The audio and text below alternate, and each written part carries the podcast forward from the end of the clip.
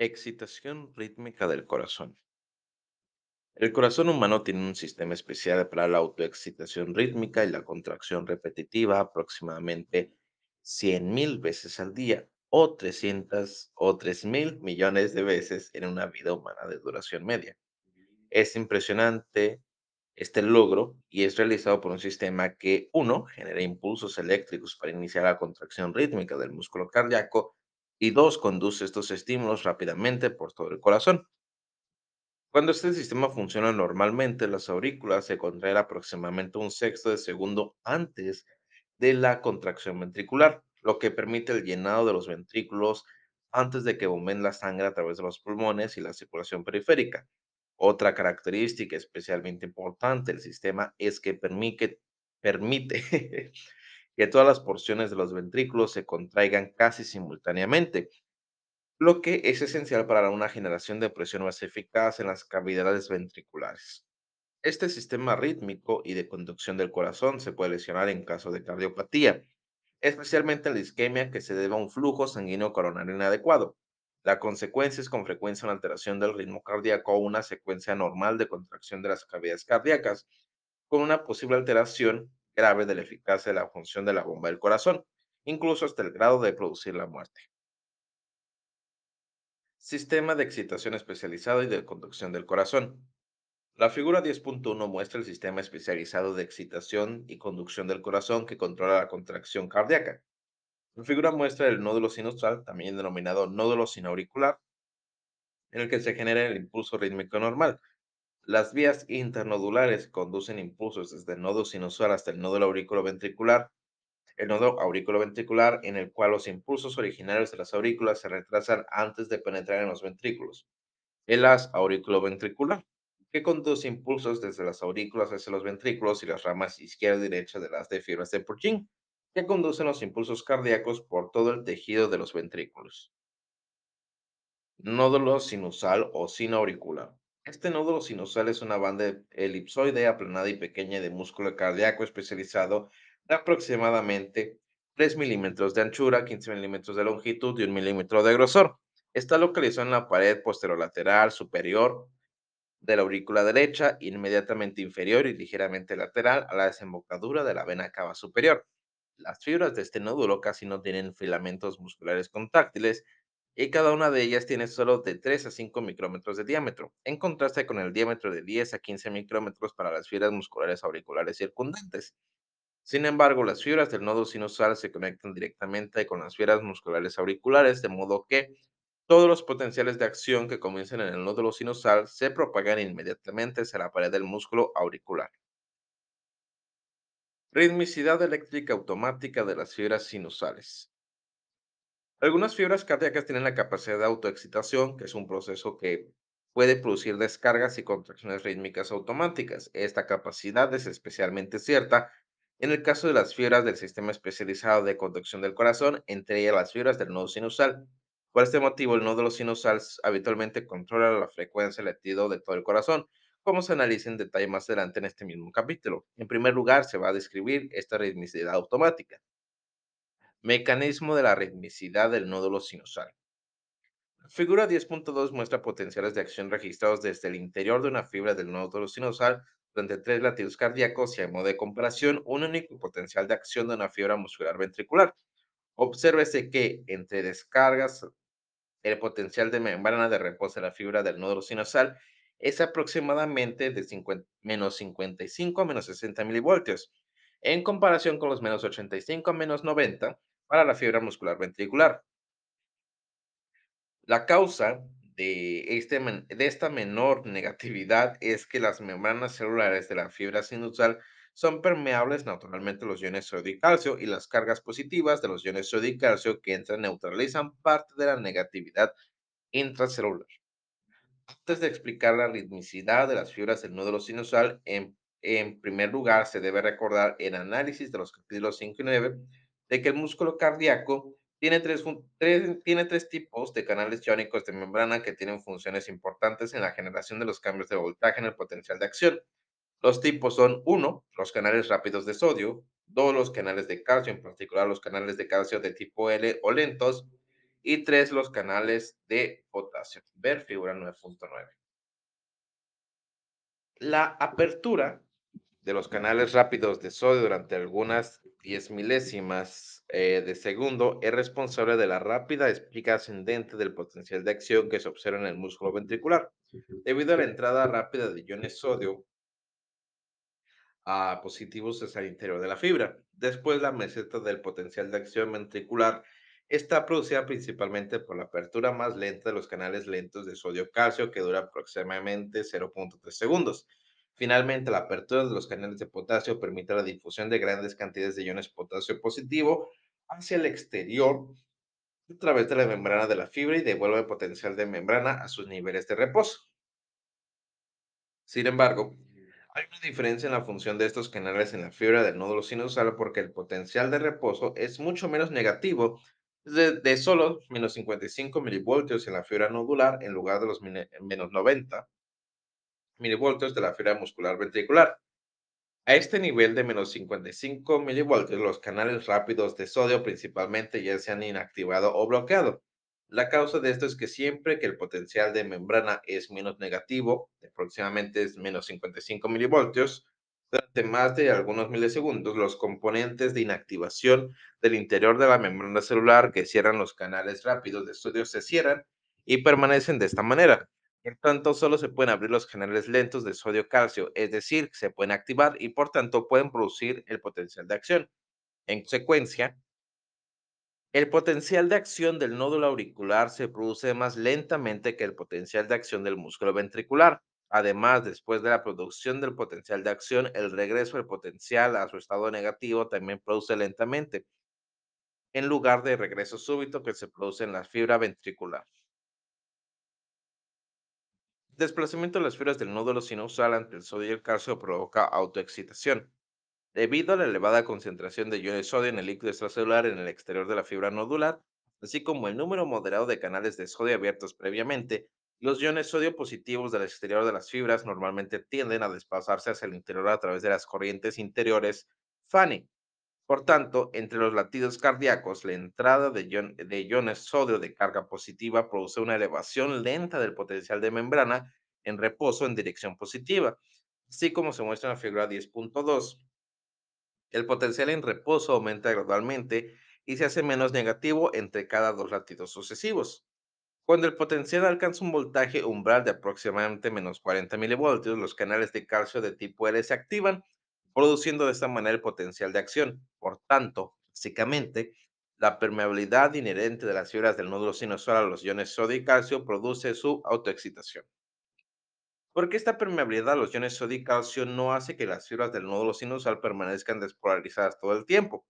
Durante el transcurso, el potencial de acción que se produce, eh, se producen dos fenómenos que impiden dicho estado de despolarización constante. Primero, los canales de calcio de tipo L se inactivan, es decir, se cierran en un plazo de aproximadamente 100 a 150 milisegundos después de su apertura. Y segundo, aproximadamente al mismo tiempo, se abren números, eh, muy numerosos canales de potasio. Por tanto, se interrumpe el flujo de entrada de iones positivos de calcio y sodio a través de los canales de calcio de tipo L, mientras que al mismo tiempo grandes cantidades de iones positivos de potasio difunden hacia el exterior de la fibra. Estos dos efectos reducen el potencial intracelular hasta devolverlo a su nivel de reposo negativo y, por tanto, ponen fin al potencial de acción. Además, los canales de potasio permanecen abiertos durante algunas décimas de segundo más, manteniendo transitoriamente el movimiento de cargas positivas hacia el exterior de la célula, con el consiguiente exceso de negatividad en el interior de la fibra. Este proceso se denomina hiperpolarización. El estado de hiperpolarización inicialmente desplaza el potencial de membrana en reposo hacia abajo hasta aproximadamente menos 55 o menos 60 milivoltios al final del potencial de acción. Porque este nuevo estado de hiperpolarización no se mantiene indefinidamente. El motivo es que, es que en las décimas de segundos siguientes al final del potencial de acción se cierran cada vez más canales de potasio. El flujo de iones sodio eh, el flujo de iones sodio, la corriente fónica y calcio que fluye hacia el interior de, que, fluye hacia el interior, de nuevo compensa el flujo de salida de iones potasio. lo que lleva a que el potencial de reposo se desplace hacia arriba aún una vez más, alcanzando finalmente el umbral de descarga, un potencial de aproximadamente menos 40 milivoltios.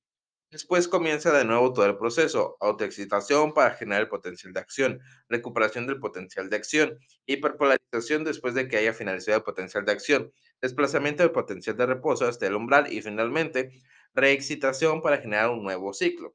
Este proceso continúa indefinidamente durante toda la vida de una persona. Las vías internodulares interauriculares transmiten impulsos cardíacos a través de las aurículas. Los extremos de las fibras del nódulo sinusal se conectan directamente con las fibras musculares auriculares circundantes. Por tanto, los potenciales de acción que se originan en el nódulo sinusal viajan hacia estas fibras musculares auriculares. De esta manera, el potencial de acción se propaga por toda la masa muscular auricular y finalmente llega hasta el nódulo auriculoventricular. La velocidad de conducción en, es en, la mayor parte del músculo auricular es de aproximadamente 0.3 milisegundos, pero la conducción es más rápida, de aproximadamente un metro sobre segundo en varias pequeñas bandas de fibras auriculares. Una de estas bandas, denominada banda interauricular anterior, también denominada haz de Batman, Man, atraviesa las paredes anteriores de las aurículas para dirigirse hacia la aurícula izquierda. Además, otras tres bandas pequeñas que eh, se incurvan a través de las paredes auriculares anterior, lateral y posterior y terminan en el nódulo auriculoventricular y se muestran en la figura 10.3 y 10.3. 3, 10.1 y 10.3 y se denominan respectivamente vías internodulares anterior, media y posterior. La causa de la velocidad de conducción más rápida de estas bandas es la presencia de fibras de conducción especializadas. Estas fibras son similares a las fibras de Purkinje de los ventrículos, que conducen incluso más rápidamente y que se analizan a continuación. El nódulo auriculoventricular retrasa la conducción de impulso desde las aurículas a los ventrículos. El sistema de conducción auricular está organizado de modo que el impulso cardíaco no viaja desde las aurículas hacia los ventrículos demasiado rápidamente. Este retraso de tiempo para que las aurículas vacíen su sangre hacia los ventrículos antes de que comience la contracción ventricular. El retraso de la transmisión hacia los ventrículos se produce principalmente en el nódulo auriculoventricular y en sus fibras de conducción adyacentes.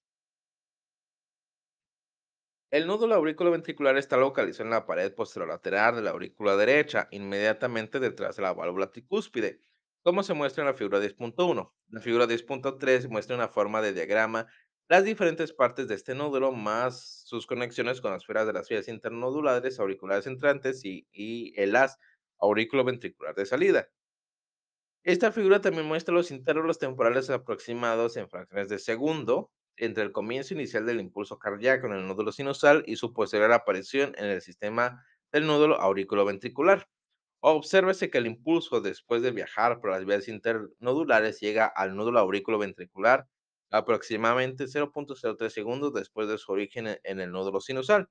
Después hay un retraso de unos 0.09 segundos en el propio nódulo auriculoventricular antes de que el impulso en transportación penetrante del asta auriculoventricular, a través del cual pasa hacia los ventrículos.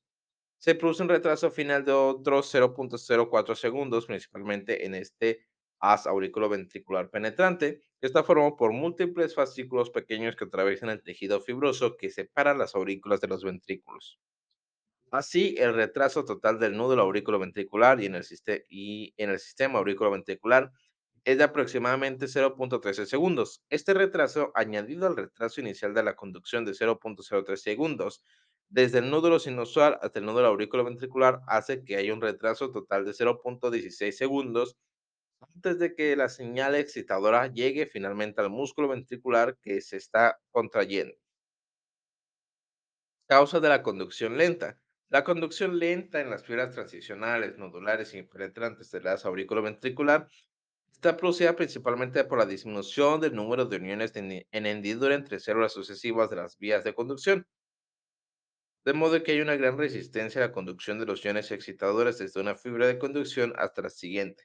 Por tanto, es fácil ver por qué se tarda en excitar las células sucesivas. Transmisión rápida del impulso cardíaco en el sistema de Purkinje ventricular.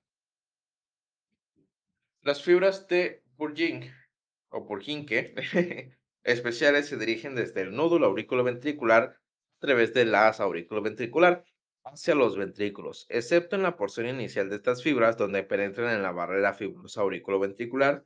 Estas tienen características funcionales distintas a, a las de las fibras del nódulo auriculoventricular. Son fibras muy grandes, incluso mayores que las fibras musculares ventriculares normales. Ah, y transmiten potenciales de acción a una velocidad de 1.5 a 4 metros sobre segundo, una velocidad aproximadamente 6 veces mayor que las del músculo ventricular normal y 150 veces mayor que la de algunas de las fibras del nódulo auriculoventricular. Esta velocidad permite una transmisión casi instantánea del impulso cardíaco por todo el resto del músculo ventricular. Se piensa que la rápida transmisión de los potenciales de acción por las fibras de Purkinje está producida por, un gran aumento del nivel de permeabilidad de las uniones de hendidura de los discos intercalados entre las células sucesivas que compran las fibras de Purkinje. Por tanto, los iones pasan fácilmente de una célula a la siguiente, aumentando de esta manera la velocidad de transmisión. Las fibras de Purkinje también tienen muy pocas miofibrillas, lo que significa que se contrae poco o nada durante la transmisión de los impulsos. El haz auriculoventricular suele ser una vía de conducción unidireccional.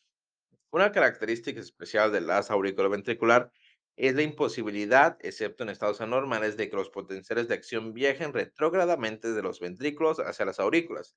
Esta característica impide la reentrada de los impulsos cardíacos por estas rutas desde los ventrículos hacia las aurículas, permitiendo solo la contracción anterógrada de las aurículas hacia los ventrículos. Además, se debe recordar que en todas las localizaciones, excepto en el asa auriculoventricular, el músculo auricular está separado del músculo ventricular por una barrera fibrosa continua, la que se muestra en la, porción de la figura 10.3.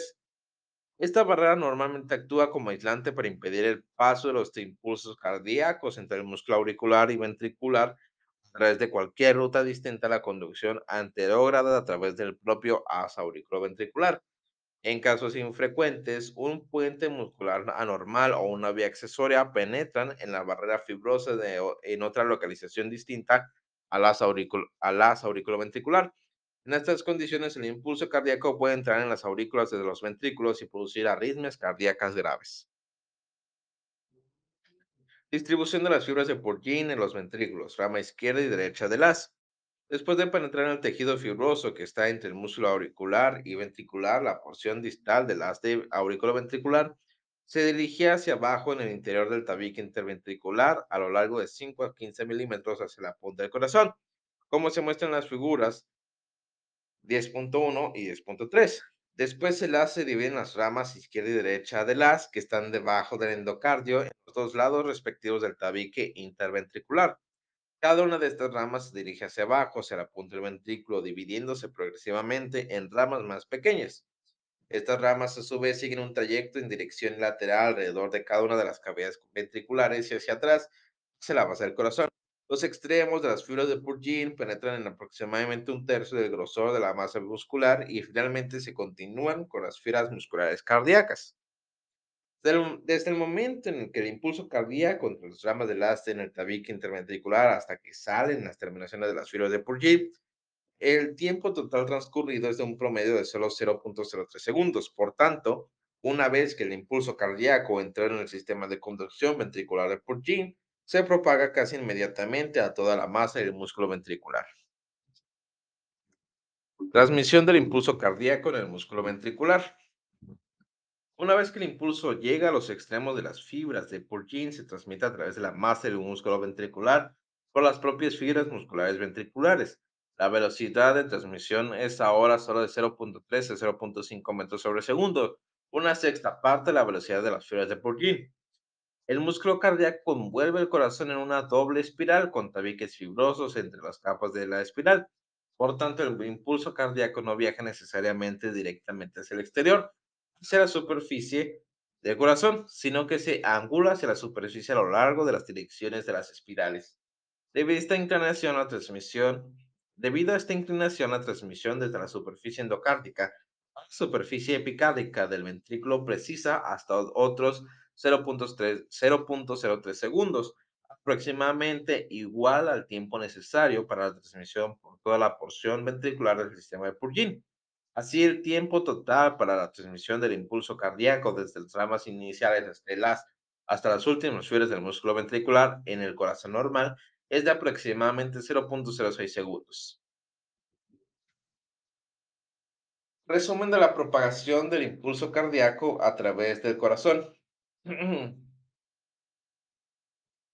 La figura 10.4 muestra la transmisión del impulso cardíaco del corazón humano. Los números de la figura representan los intervalos de tiempo en fracciones de segundo que transcurren desde el origen del impulso cardíaco en el nódulo sinusal hasta la aparición de cada uno de los puntos respectivos del corazón. Obsérvese que el impulso se propaga a una velocidad moderada a través de las aurículas, aunque se retrasa más de 0.1 segundos en la región del nódulo auriculoventricular antes de aparecer en el lazo auriculoventricular del tabique interventricular. Una vez que ha entrado en este A, se propaga muy rápidamente a través de las fibras de Purkinje por todas las superficies endocárdicas de los ventrículos. Después del impulso se propaga de nuevo algo más lentamente a través del músculo ventricular hacia la superficie epicárdica. Es importante que el estudiante aprenda en detalle el trayecto del impulso cardíaco a través del corazón y los momentos precisos de su aparición en cada una de las partes del corazón. Es esencial un conocimiento cuantitativo detallado de este proceso para comprender la electrocardiografía que se va a analizar más adelante.